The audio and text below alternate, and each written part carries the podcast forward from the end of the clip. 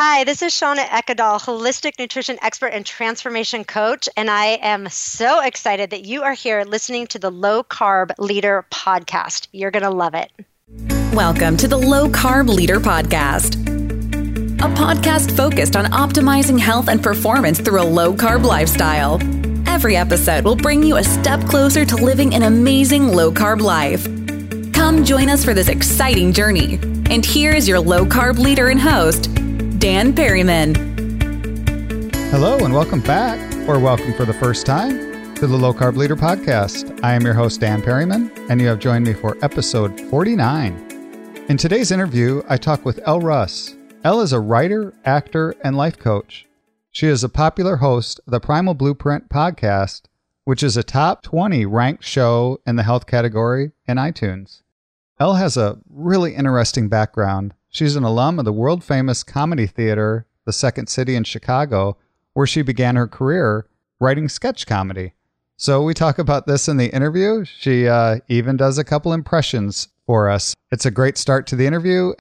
And then we talk about what got her into writing The Paleo Thyroid Solution, a book about thyroid health. She suffered many years from thyroid conditions and she was unable to find the solution to her problem through doctors, through hospitals. She began many years of research, and she wrote this book to share it with others who are suffering from the same type of condition. So I know you will enjoy the interview with Elle. As a reminder, check me out at thelowcarbleader.com, where you can find all the podcasts and you can find links to my social media sites.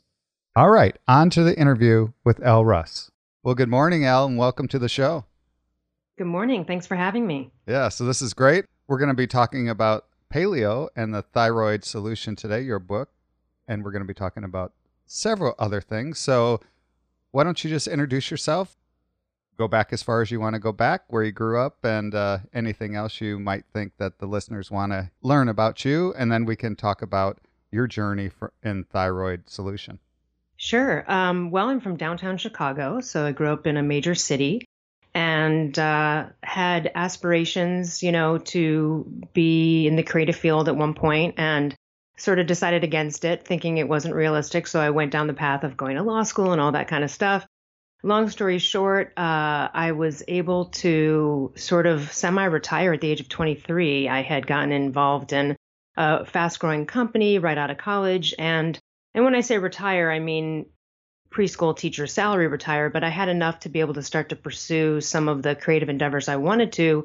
At the time, I went right into pursuing voiceover. And after college, because I was from downtown Chicago, I went back to do the Second City, which is a famous comedy school that everyone from Saturday Night Live through all of the generations of that show have been uh, an alumni of.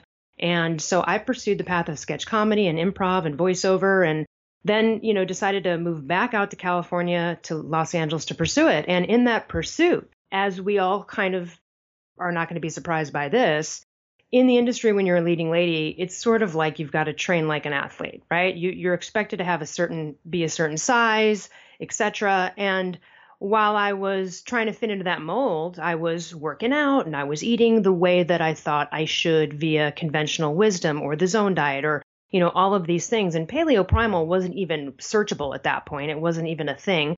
The only thing closest to anything low carb was Atkins.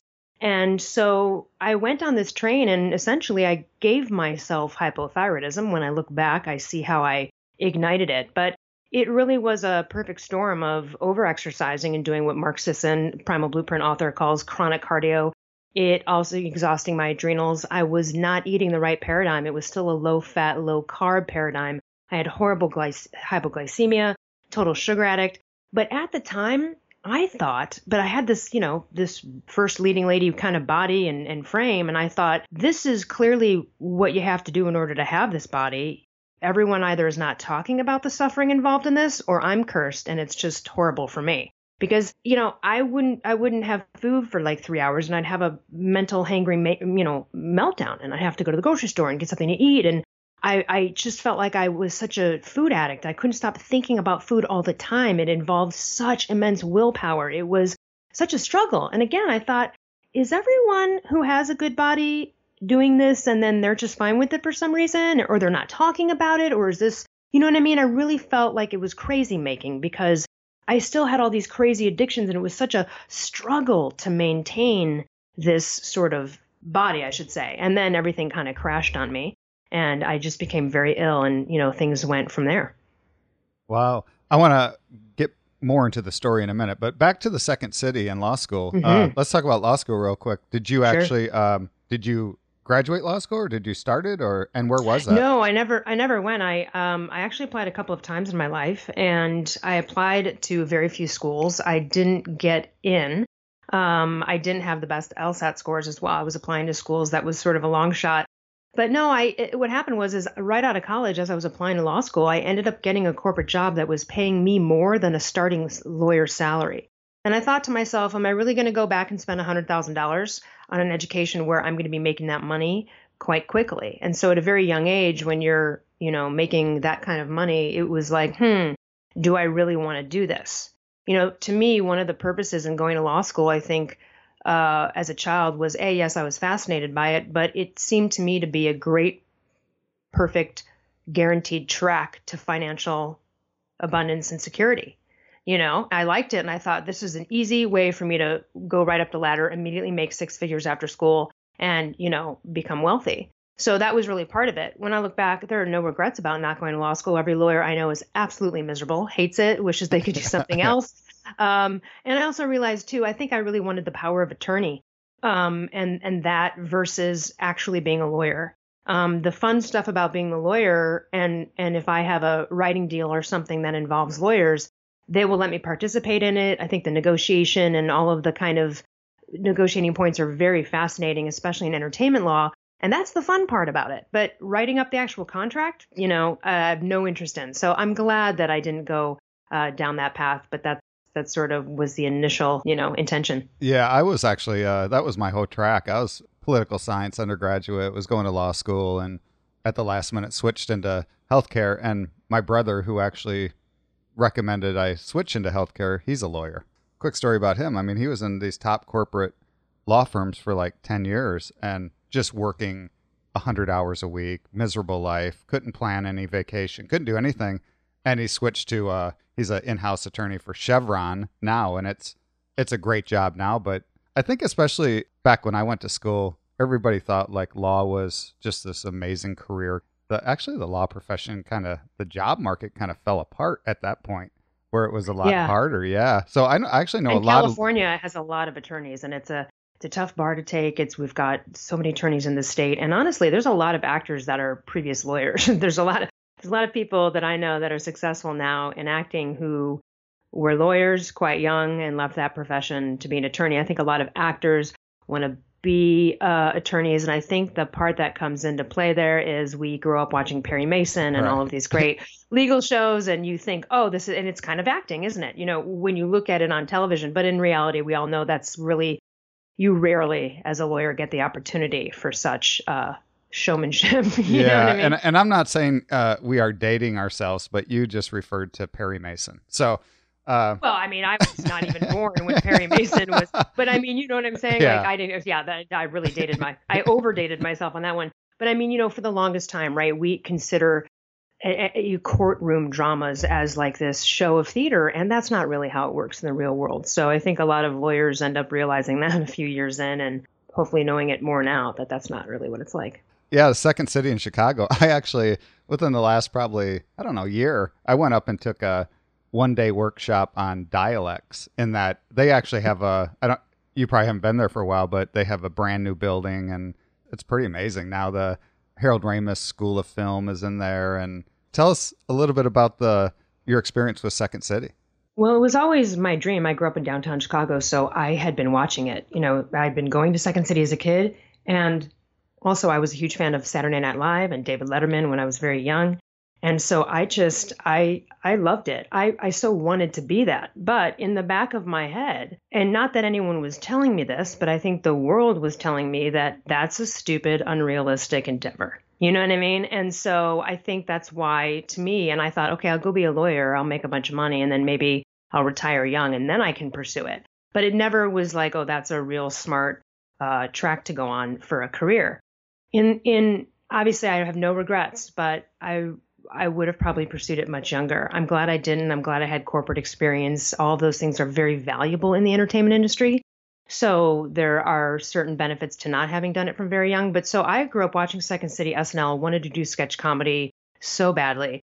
So what I did is, um, after working in the technology industry, I went back to Chicago for a couple years to go through the Second City levels. And while I was in one of the classes, I met a group of people that were really hilarious, and they were like, "Hey, we should get together and do a sketch comedy show, just form our own troupe."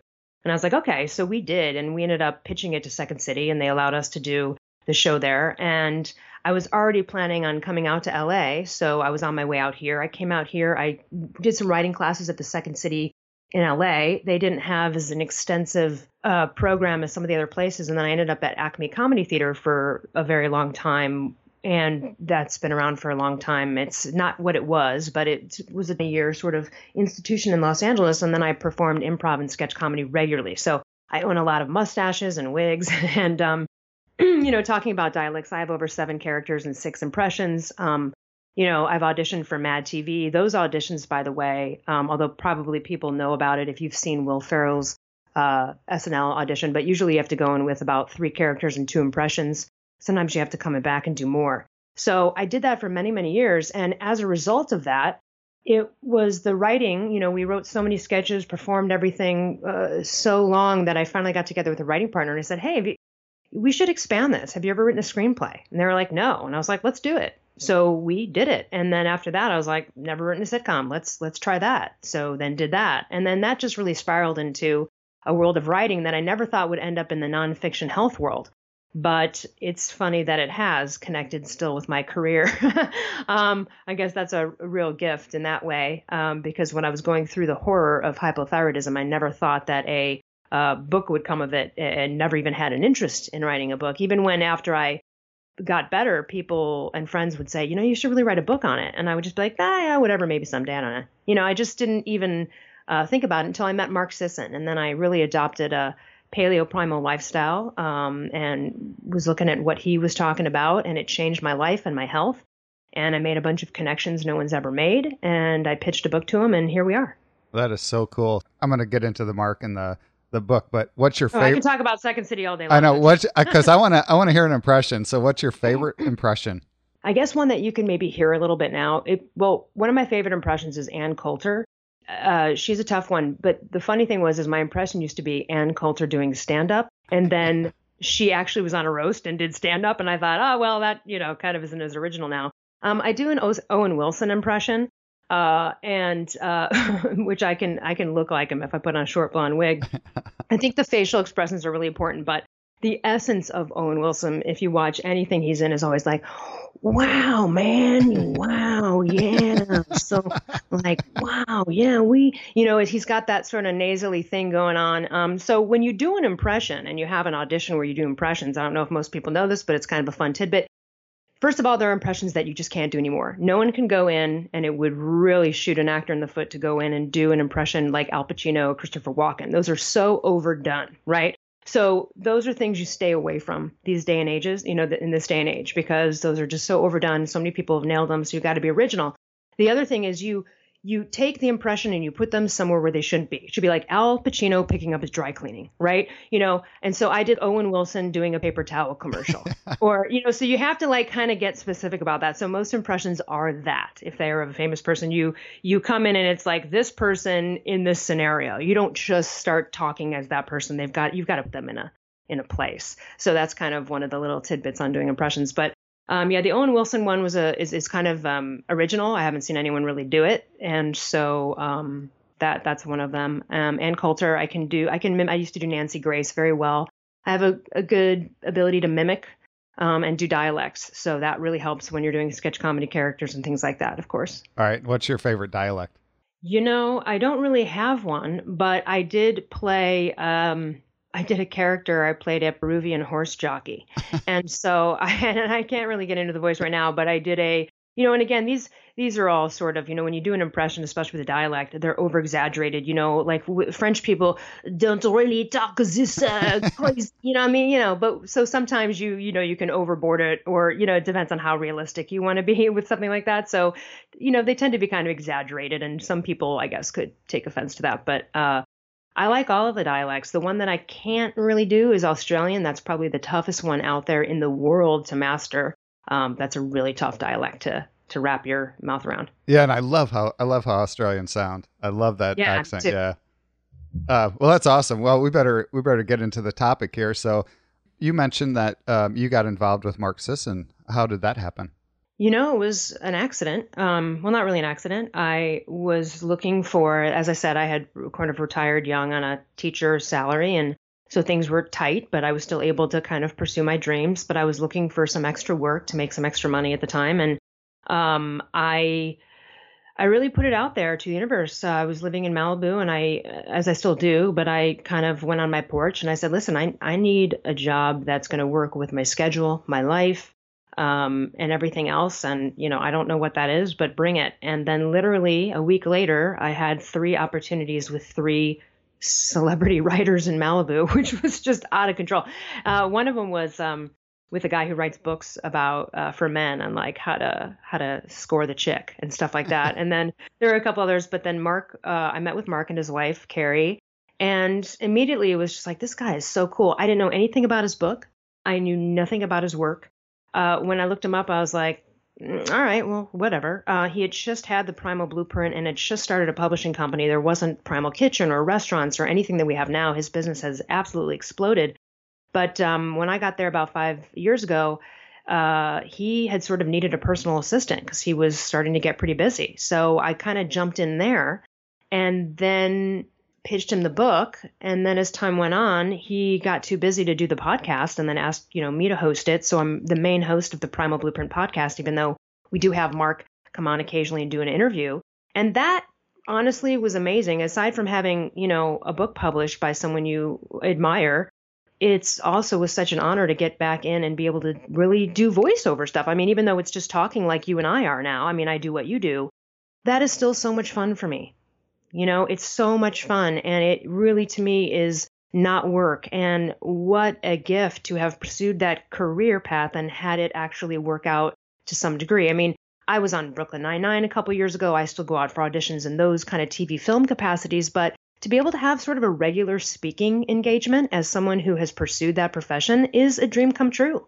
Um, so it's it's been wonderful, and I Mark is one of my heroes, as he is for many people. But you know, and he would say, "Oh, you know, don't listen to what I do. Listen to what Grok would do." His, you know, his sort of name for the hunter-gatherer ancestor. But honestly, meeting him changed my life in so many ways. Uh, even if I didn't publish the book, it still would have been absolutely life changing. And do you have a second podcast, Pa- Paleothyroid? No, no, no, no, no. I don't. I, it's just uh, we just have the Primal Blueprint podcast. If you go to my website, there will be a, a little ticker under podcast for all of my interviews, like on your show and others. Oh, gotcha. I, gotcha. that I will put up there. But no, no, I don't have a Paleo Solution podcast, but we will be doing, or I will be doing a webinar course about it. Uh, get lots of calls for coaching on thyroid and things like that. So I'm going to develop a webinar course that people can take that will get really specific into the different modules on dosing and all the different nuances and things like that. And sometimes hearing it and seeing it from someone, uh, the information is absorbed better than reading it. So I'm definitely going to do that. But no, I'm not going to have a separate Paleo Solution podcast. We've done so many um, podcasts on them, and uh, I still got more coming up. We're going to have one on the Primal Blueprint podcast where Mark will interview me. He has not interviewed me yet. And so we'll have a few more uh, thyroid ones on there. Oh, cool. I just saw him at Paleo FX. He did a really nice job in his keynote. Oh, yeah. He spoke about making your passion a business. Yeah, yeah, it was really good. All right, let's talk about your journey and thyroid issues. So you mentioned it briefly, but kind of take us through the details there, and then how you. I, I'm taking it your own experience with a health issue is what motivated you to learn all about it and write a book. Yeah, absolutely. Well, I didn't have a choice. I was dying, and uh, and no one would help me. So that's literally what happened. I started to fall apart, and the first uh, inkling of that, and women who are listening, pay attention, and also men, it usually affects women in a gynecological way. So, for example, I kept getting my period every couple of weeks. And for someone who had never had any gynecological health issues, nothing in my family, um, when I went to the doctor and was concerned about this, the answer was, oh, well, we'll just put you on the pill. Now, right there, I should have said, well, wait a minute. Why would a healthy 30 year old have any issues with, you know what I mean? At the time, I didn't even ask the question. I just took the pill. So, what that was, that was a band aid to uh, you know on, for a symptom that was caused by something at the root that no one was looking at right? So i didn't ask that question either and that's something people need to think about. The other thing for men is uh, not waking up with erections low sex drive not being able to recover from sports just general low energy. Um, there's so many other symptoms. I had more than 30 from restless legs inner itching of the ears dry cracked skin. You get myxedema your skin starts to thicken hair falling out acne I was misdiagnosed with polycystic ovarian syndrome. And I bring that up because people go, well, how do you get, like, what a terrible gynecologist, right? How do you get misdiagnosed with that? Actually, here's the thing if you were the gynecologist at the time and you did the ultrasound, you would have absolutely agreed. Five gynecologists would have agreed that I had polycystic ovarian syndrome. The problem was, what has caused this? Because once the thyroid's fixed, I've never had a problem since. It's been 13 years. So, you know, you will get a disease you otherwise would not have gotten in a hypothyroid state. And then you keep getting all these diseases, and then people are trying to patch you up on the diseases, never looking at the root. Guess what? Now you're dying a slow death, riddled with a lot of other health problems you never had to get in the first place. So I was a mess. And here's the thing 60% of people go undiagnosed because doctors are using outdated uh, conventional thyroid wisdom from 30, 40 years ago no one knows what they're talking about. Most of the doctors out there are uninformed. And so I went undiagnosed for two years. I went to doctors. They would, I, I thought I had a hormonal issue. I thought I had this. Finally, at the end of two years, it cost me $600 to go to some famous Beverly Hills hormone doctor just for the appointment, not even the blood work, for them to finally test me correctly and say, oh my God, you are severely hypothyroid. And finally, at that point, I was like, well, now I know for sure what's going on here. It took me two years. I fell apart tremendously. I lost six years of my life to hypothyroidism overall. And it's a it's it's such a nightmare. It ruins your brain, your life, your emotions, relationships. You don't want to leave the house. You're fat and bloated, and even if you don't gain weight, which is a common symptom, but even if you don't, the the symptoms are just debilitating. And it is a form of accelerated aging, um, accelerated glycation, and also just really you just fall apart and it's really sad. It's really sad because you don't know what's happening to you. You go to all these doctors, they tell you your thyroid's fine. My doctor told me my thyroid was fine. He was using a 1973 test that is the worst test to take to assess thyroid hormone. And so for two years, I sat there and go, I guess my thyroid's okay, after he kept putting me on pill after pill and I kept bleeding through it.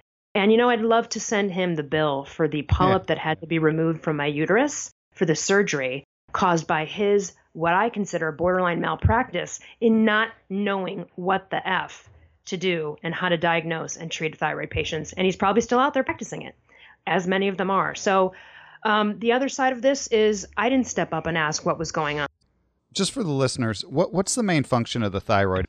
Everyone listening should absolutely care about this because of this fact right here. The thyroid gland is the master gland of the entire human body. It is responsible for every metabolic process from the production and regulation of sex hormones, your mental capacity, for example, when you're really hypothyroid, you become dyslexic almost with words. You can't find words. You can't speak. You jumble stuff. Your handwriting is really messy. Everything is off. You start to become klutzy if you're really coordinated. Everything from brain, hand dexterity, temperature. That's why hypothyroid patients, when I was seriously hypothyroid, my body temperature never got above 96 degrees at all the whole day. So you're freezing all the time. Every metabolic process is related to this. Everyone listening has a thyroid gland, and if you don't, it was surgically removed. And if it was surgically removed, you are on thyroid hormones because if you're not, you'd be dead. You cannot live without them. So if you cannot live without the gland or uh, AKA thyroid hormones, what do you think a life's going to be of suboptimal thyroid hormone output? You are going to slowly die and acceleratedly age, never be able to reach, you know, uh, health in a lot of arenas. And it's just this really dumb thing. It's it's basically like if we had a malaria outbreak in our country, it would be like, what? What? Wait, what? Didn't I thought we pretty much figured this? Or polio, actually, maybe polio would be like, didn't we figure this out? and so the same thing with this. You know, this is fixable. It's 100% fixable. And the only thing preventing anyone from getting fixed is ignorant, uninformed doctors. That's really the only thing here. And of course, the responsibility of the patient to take care of their own health and do their own research and obviously uh, go along the path of a proper diet and lifestyle, etc. You have to participate, of course. You just can't be given a pill by a doctor. There's more to it.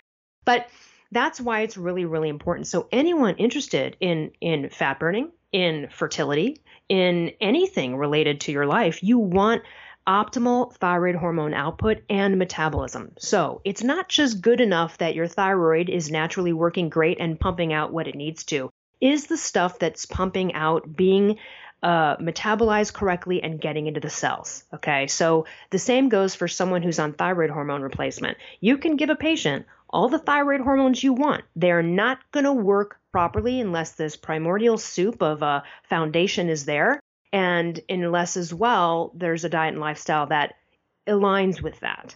So we thyroid problems are on the rise. 200 million plus people in the world have it. 23 plus million Americans have it. The number one prescription in the United States is a thyroid hormone. And 60% of people are undiagnosed. It's a disaster. But everybody, even if you're not having a problem, should start to learn about the thyroid and how to optimize it correctly because that is really the key to a healthy brain.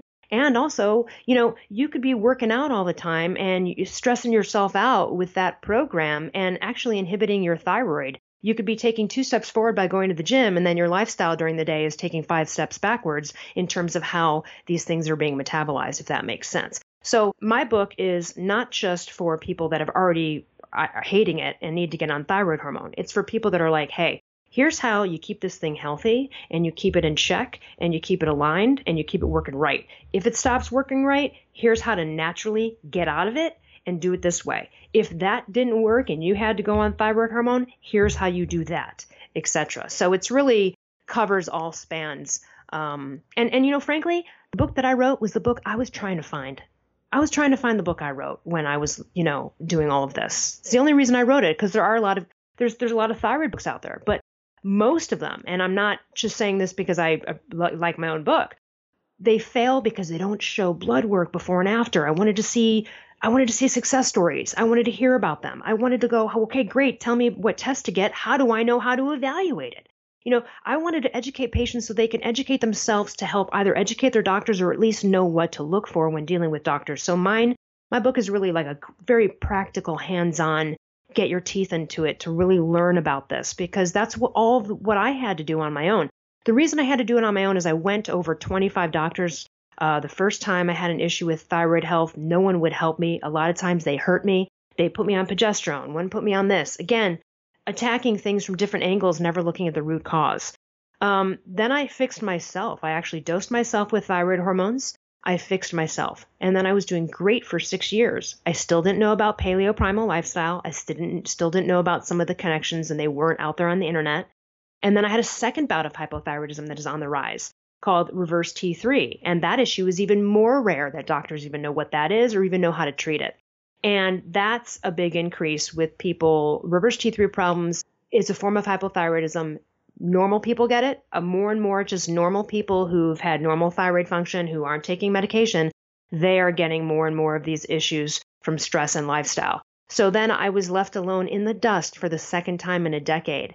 And I had to do it again. And it was even scarier the second time because the protocol of what to do for a reverse T3 problem is a lot sketchier uh, than it is for the other. So I, I, mean, I looked up, you know, hands up in the air, like, why me? You know, what? Uh, again? And then, you know what? I obviously I was meant to go through every arena of this in order to come out on the other side and be able to help others. So I don't regret a day that was spent in misery there. It's still tough to think about sometimes. There's, it's horrible. You're, you know, it's, I cried every day, several times a day. I was a mess. I didn't go outside. You know, you can't even have a relationship with someone Hi, I'm I'm bleeding abnormally. I'm fat and bloated. I'm miserable and depressed. I can't barely get out of bed. Want to date me? You know what? I, oh, and I don't even know if this is going to get fixed or not. I have no idea what's happening with me. I mean, that's just you know what I mean. And it and to that note, and I put a whole thing in my book about it, and even write to uh, letters to employers and loved ones. this ruins relationships. This ruins friendships because you have to understand there's a person that's getting misdiagnosed or undiagnosed or or put on the wrong thyroid hormone medication or idiot doctor and then they don't know what's going on and, and they trust their doctors and so the husband or the wife is like i don't even know this person. They're acting different. Is this who they've become? You know what i mean? You start to question that. And the person who's hypothyroid is exhausted usually has issues with adrenals that lead to sensitivity to sounds light and smells. You become someone that can't deal with stuff. And i'm not excusing people's behavior. All i'm saying is is i certainly had to explain to a few friends after i found out what was going on like hey i apologize for my attitude here, but this is what was happening and I just didn't know. And, you know, people get fired from their jobs because they can't process numbers and information like they used to. And so sometimes people, uh, there's a success story in my book who quit before she got fired because she was so scared she'd get fired. Her brain suddenly could not remember numbers and she was in accounting. and, you know, this actually happens. So it's really, really tough for the people around you as well, especially when you go undiagnosed and you keep going to all these doctors and they're idiots and they put you on this stuff and you don't know what you're doing. I have one thing to say about that though. Every patient in this world, if you get diagnosed with something, you better step up. You better learn everything you can because it's likely your doctor doesn't know Jack. And I shouldn't have to know more about thyroid health than a S ton of doctors, but I do. That's not right. So, you know, I was at fault as well when I look back. I have to take responsibility for the fact that I just trusted my doctors. If you are looking to go to a doctor to fix you, you are going down the wrong train and you'll fail. You need to participate. You need to question. Just because someone has a Harvard degree means nothing. So that's really what I learned. My book is meant to empower people to learn about this stuff. I just spoke to an 18 year old yesterday. I practically had tears in my eyes speaking to this girl because she was so mature and she had learned all of this. She had gotten my book and other books and she was really and and and I just get goosebumps thinking about it. She's 18. She doesn't even get to be a kid. She's been suffering for years. And her and her mother together are working on this, but she has she's putting personal stake in this. She's learning about it. You know what I mean? And she's going to find the answers and already has and is on the right path because she's persevering. So you cannot give up and you have to participate. But if you're just looking to go to a doctor to get on a pill and you don't want to know what it is or what it means, because 99% of the people I've met who are on thyroid hormone have no idea what the thyroid is, how it works. They have no idea the medication they're taking and what it does in their body.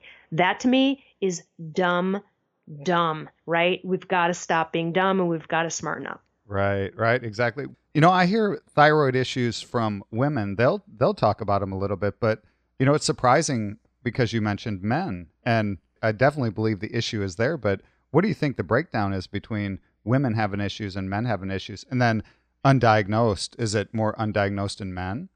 Well, it's actually, I think the undiagnosis would probably go across the board, although you're right. A male's energy, low energy, they might not suspect thyroid like they would with a female.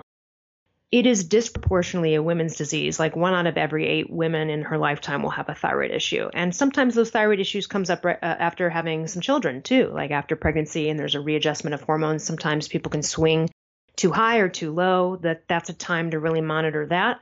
It's also very important to make sure you have proper thyroid hormone output and status before you get pregnant, because otherwise you will have a miscarriage. Um, miscarriages and infertility are absolutely related to this. So I've had um, there's a success story in my book who had a couple of miscarriages, and until it wasn't until then that they diagnosed her thyroid. So no one should want to go through that if you're planning a pregnancy you know, make sure that you check the thyroid and make sure that's optimal so that you don't have to go through a potential. I mean, there's always always a risk of everything with pregnancy, but it's a higher risk if your thyroid's not optimal that you might have a miscarriage or something go wrong.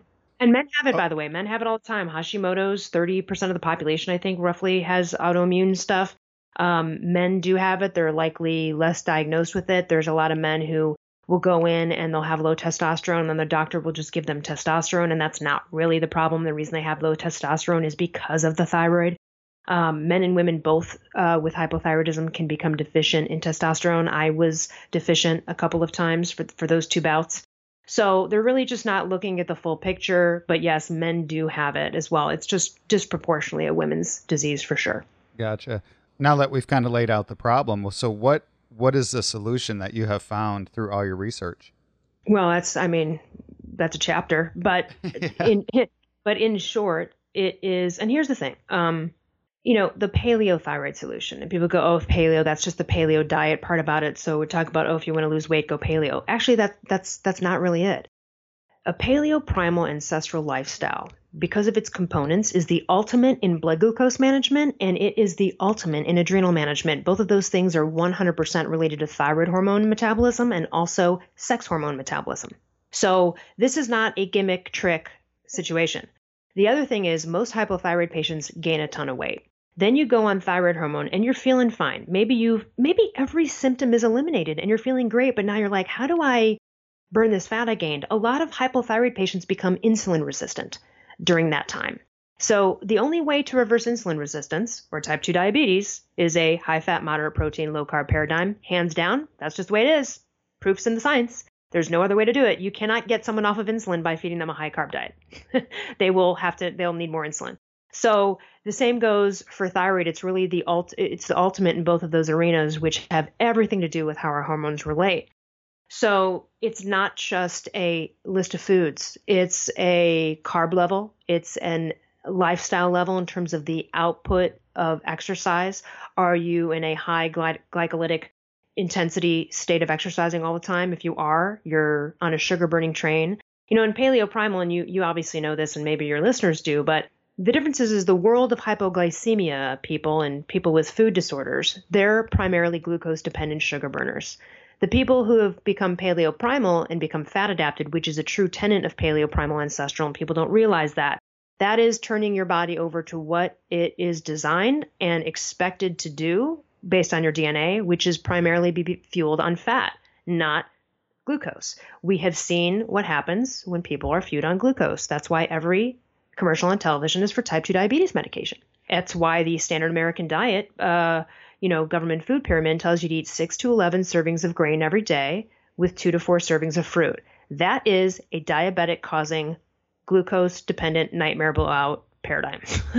and it will lead to really bad stuff. So, the on the other side of this, a lot of people with type 2 diabetes will run into thyroid problems because a lot of people with type 2 diabetes who are on insulin are mismanaging that anyway, never figured out or learned that there was another way out of that. And as a result, they're generally, you know, unhealthier and then they're at risk for thyroid problems, vice versa.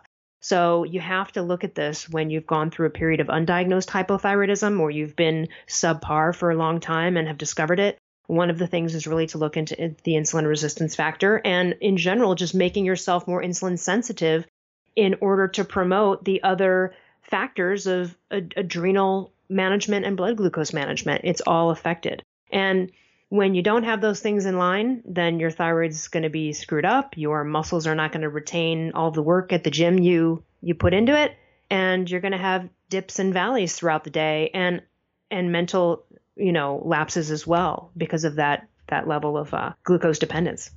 Yeah, the American Dietetics Association. I think they changed their name. I can't remember, but in their wording for uh, managing type two diabetes on their official statement, it is still to eat carbs. That's unbelievable. Yeah, yeah no, it's unbelievable. Incredible, yeah. Well, I put it in my book, but I showed a photo. I went to Hawaii and I went to a doctor's office as an experiment, and I walked to their office and they had posters that were up on the wall from the Pacific Diabetes Education Organization. I was like, oh, this is interesting. And then it it, it touted on the posters the, the government food pyramid, but then the thing that really killed me was it had uh, like examples of carbs and things, and it had a bottle of water, and it said equals zero carbs, uh, zero sugar. Of course, yes, okay, that makes sense. Right below it though, they had a picture of like a fruit cup, uh, half a fruit cup, and they put equal zero grams of sugar, and wow. I was like, um, I was like, how is that even? How is that even possible? This is just like that's factually wrong. Did they make a typo? Like, how did they? I, I could look up online in a second right now. Half a cup of fruit would be like five grams at least. Like, do you know what I'm saying? So this is the Pacific Diabetes Education Organization promoting a poster that promotes diabetes. When I pointed this out to the doctor in the room, he just kind of shrugged, like, well, you know how that works. I was like, why are you putting them on your wall? Rip them down. What are you doing to your patients? If you know this is BS, why do you have it up here? That made me crazy. It also made me crazy that that same doctor took out his phone and he said, Siri, what is the active thyroid hormone? And this guy was treating thyroid patients. And I said, if you have to Google that, we got a problem. Wow. So, you know, doctors are really uninformed out there, and I put some of those experiences in my book. Um, I've had a lot of upsetting ones, but the one in Hawaii and seeing those posters on the board. And then there was another poster for hypertension that said like, "Don't eat saturated fat; it causes hypertension." And I was like, "Oh my god, this this whole office needs to be like smoke bombed. I gotta get out of here." Well, the American Heart Association just came out with a paper on saturated fat, saying how bad they were. Amazing. Yeah, it's amazing. What are your recommendations? Because some people may not be able to do this by themselves, even if they read their book. I always recommend finding a functional medicine physician who understands yep. this stuff. And even if it you have to pay out of your pocket for a consult, a one-time consult, or even spending a little bit of money as opposed to just going to the hospital, the conventional type of doctor, taking more pills. Do you agree with that approach? Hey, how quickly do you want to get better? What's it worth to you? Exactly. You want to go to your HMO 15 minute doctor who's going to write you a prescription, know nothing about nutrition or anything else, and just get on your way? That's going to be cheap. I'd rather spend $400 go see a functional medicine doctor for an hour. You know, what's it worth? You know, to be honest with you, the most expensive, like even on the low end, let's say you go to a functional medicine doctor, you get a ton of tests, you do the whole gamut. You're really not for all of that. Like, I mean, we're talking, I'm, I'm talking about like the full treatment. If you were to do everything you could, you're really probably not going to go over 2000 total, including supplements, tests, etc. Now, there are people that charge more for the same thing, but in general, and that would be like for a full dealio. For just a general like get better, it might only cost like, you know, 400 bucks for the first visit, maybe to, everyone's different. Um, functional doctors usually charge more. They usually give you a super bill to see if you can get, you know, some of it reimbursed from your insurance company, but they don't actually accept insurance. I have seen people still remain sick because of the inability in their head to like go out of insurance. How quickly do you want to get better? How quickly do you want to get better? And if the answer is immediately, spend the money yeah. right away. Yeah, Don't I, waste your time. Go find a functional medicine doctor, and anyone can, by the way, anyone can contact me at elleruss.com, my website. You don't even have to buy my book. If you're inquiring about thyroid, I send everybody the same sort of email that has here's how you find a good doctor here's the credentials you look for. Here are the blood tests. Here are some podcasts. Here are some books. Here are everything you need to get on the right path. Um, so, so you know, there are there's a great uh, natural thyroid hormone Yahoo group started by a fellow thyroid author on Yahoo. They have a good doctor list comprised by patients by state. They even have an international one. So you can go look at this list and it'll show you, okay, this doctor understands how to test this, this doctor's open to this. And it's something that, you know, people keep updating every uh, you know a couple times a year that's a great place so i give links to that and other arenas so people are really armed with it you don't have to buy my book to get on the right path and and get a bunch of free information so anyone can contact me through my website for that i think it's really at this point you got to just arm yourself as a patient and and you just have to get out of the thinking that someone's going to just help you because you do have to participate in this for example people with hashimoto's Grains trigger Hashimoto's antibodies, particularly gluten, we know for sure. So that is the something only the patient can do. How badly do they want those antibodies to go down? That's them. Uh, you know, a functional doctor can't not force wheat into your mouth. So you have to participate. And if you're just thinking that a pill is going to do it, you're wrong because diet and lifestyle have everything to do with this, um, particularly if you have autoimmune issues. So, um, but it's everything is completely fixable. And that's the thing that really uh, uh, sucks is that so many doctors have just told patients like, "Well, your thyroid's fine. I don't know, must be in your head, or I guess we have to put you on Prozac." And that happens a lot. People with mental disorders need to worry about this. Aside from gynecological fertility issues with either men or women, uh, uh, another arena is that as well. Yeah, I was going to ask you for your final tip for the listeners, the one or two things they could do. But it's, yep. it, it, it sounds like make sure you're informed is one, and then change your diet and lifestyle to something that's productive for you? Well, I would get fat adapted. I would definitely go down a fat adapted, high fat, uh, moderate protein, low carb paradigm. Uh, primal paleo, you know, ancestral. But the other thing, too, one thing everybody can do out there who doesn't already have a problem or might suspect one is take selenium.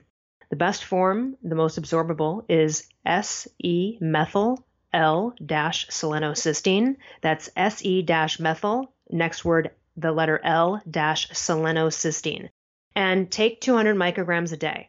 Everybody should. If you're on thyroid hormone replacement, you might need to go up to 400 micrograms. Selenium is super key. I had discovered later I had a deficiency that could cause a problem. For women, you need to check ferritin because women are menstruating females, and sometimes we get low in iron, particularly if you also work out. So ferritin needs to be between 50 and 100. If it's really below 50, you need to think about supplementing with iron. That has everything to do with either the hormones you're taking from your doctor working well or your own natural thyroid hormones. You can think of it as having good iron storage is a great um, foundation for your thyroid hormones getting to where they need to go, traveling and being able to get to where they need to go.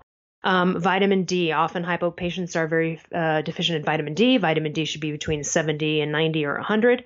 Um, the test is vitamin D uh, 25 hydroxy. B12 is important, should be between 800 and 1,000. That's another thing patients are uh, deficient in. Um, obviously, adopting anything, you know, an anti-inflammatory life, but but one of the key minerals and just the key for thyroid is selenium. Now, some people with very healthy digestion might just take a couple Brazil nuts a day, but if you already have suboptimal gut, you know, health, that's not going to work very well. Um, and I wouldn't count on it. So if you really need to turn something around, I would get the supplement. And you know, a lot of multis do have 200 micrograms of selenium in it. You can always do it that way. Um, but I think it's just a good order of business to start up with that and, you know, kind of keep up with that for a while. And then maybe you can go down to a couple times a week or just sort of keep selenium in your life. But it's a nutrient that our soil is very deficient in. And unless you eat a ton of sardines, uh, you're probably not getting the right amounts. And even if you are, hypothyroid patients have suboptimal digestion. We um, not once you're fixed, but while you're still hypothyroid, you have you create less hydrochloric acid, which then breaks down the food not as well, and then you can't break down the nutrients and you can't absorb it, and that's why hypo patients get deficient in classic things like vitamin D and iron, etc. So those are the cofactors you really need to look at, but selenium is huge. And then the other would be manage cortisol, adrenals, and blood glucose to the utmost. And the only way to do that is to get fat adapted. so, yeah, so, so it always goes back to the paleo primal lifestyle. People, the people out there really need to learn a little bit more about this. There's been people that have looked at a paleo food list and then they try it and they go, I went paleo and I suffered and I couldn't deal. And you're like, then you weren't doing it right. You weren't doing it right. You don't just eat from a list. This is about a level of carbs. It's about a level of protein. It's, it's, it's also about lifestyle. You could be doing the paleo primal and trying to get fat adapted, but then are you doing glycolytic workouts every day that are keeping you a sugar burner? You know, you these things have to fit together. It's not very complicated, but it's more than just a list of foods. So people need to understand that. Right. Those are great tips. So your website is Elleruss, E L L E R U S S dot com, and I'll put that in the show notes. Your book is The Paleothyroid Solution, and your podcast, uh, the Primal Blueprint podcast, it's a top 20 ranked show. That can be found on iTunes. And uh, talk a little bit about other services you offer. Well, I do offer everyone a free 15 minute consultation to get them on the right path if they have questions about, you know, thyroid. Um, I do a life coach as well. I just love life coaching. I have clients that have don't want to talk about health or thyroid. And then, you know, there's people that contact me that want to get into primal paleo lifestyle and, you know, they want coaching on that. But frankly, all of that, other than the personal life coaching, is available free. I mean, you can go to primalblueprint.com or Mark's Daily Apple, which is Mark Sisson's company. He is my publisher, though, and that's why I refer everything to that because that's really where I learned most of it from was him. And so you can go to Mark's Daily Apple, which is his blog, and type in anything. You could type in fat adapted or, you know, fat burner and learn more about what I just spoke of. Um, that's a great resource for anything health. That's one of the top, I think, top three blogs in the country for health. And then you can you know, just go to my website. I send free information. There's so much out there you can learn for free. You know, one of the things that really bothered me was I spent 15,000 bucks of my own money that I did not have. I went broke trying to figure this out. It is a very expensive process when you keep running across uninformed doctor and uninformed doctor and they tell you to take the supplement and then that's not right and then they screw you up here and you know, it gets kind of crazy. I want to save everybody the money and I want to save them the time. I want them to get from A to Z much quicker than I did. I would say though, spend your money, 20 bucks or whatever it is on on your book cuz your book is uh Real, I think it's like 13. It's actually really oh, cheap. 13. Go to Amazon. I think it's like 14 bucks if yeah, you go to it Amazon. is it is so well done. It's an awesome book, so congratulations on that.